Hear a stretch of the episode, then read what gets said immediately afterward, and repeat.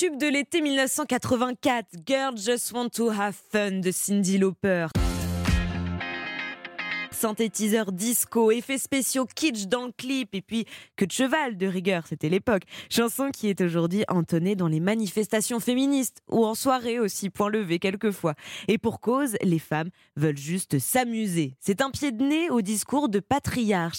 Mais c'est aussi une chanson écrite au départ par un homme, Robert Hazard. Alors le fait que ce soit écrit par un homme, bah, ça n'a pas plu du tout à Cindy Lauper, qui voyait là des paroles misogynes. Parler de femmes qui veulent s'amuser quand on est un homme ressemble surtout à les considérer comme des filles faciles.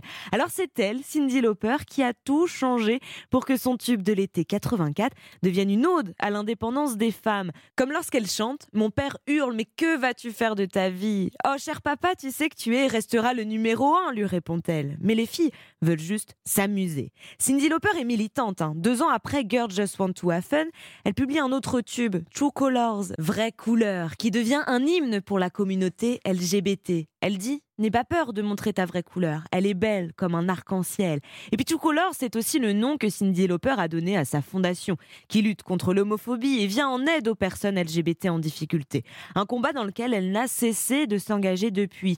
Mais Girl Just Want to Have Fun reste quand même l'un de ses plus grands succès, en tête des ventes au Canada pendant deux semaines à sa sortie en octobre 84, disque d'or en France et numéro 1 en Australie, en Irlande, en Norvège et en Nouvelle-Zélande.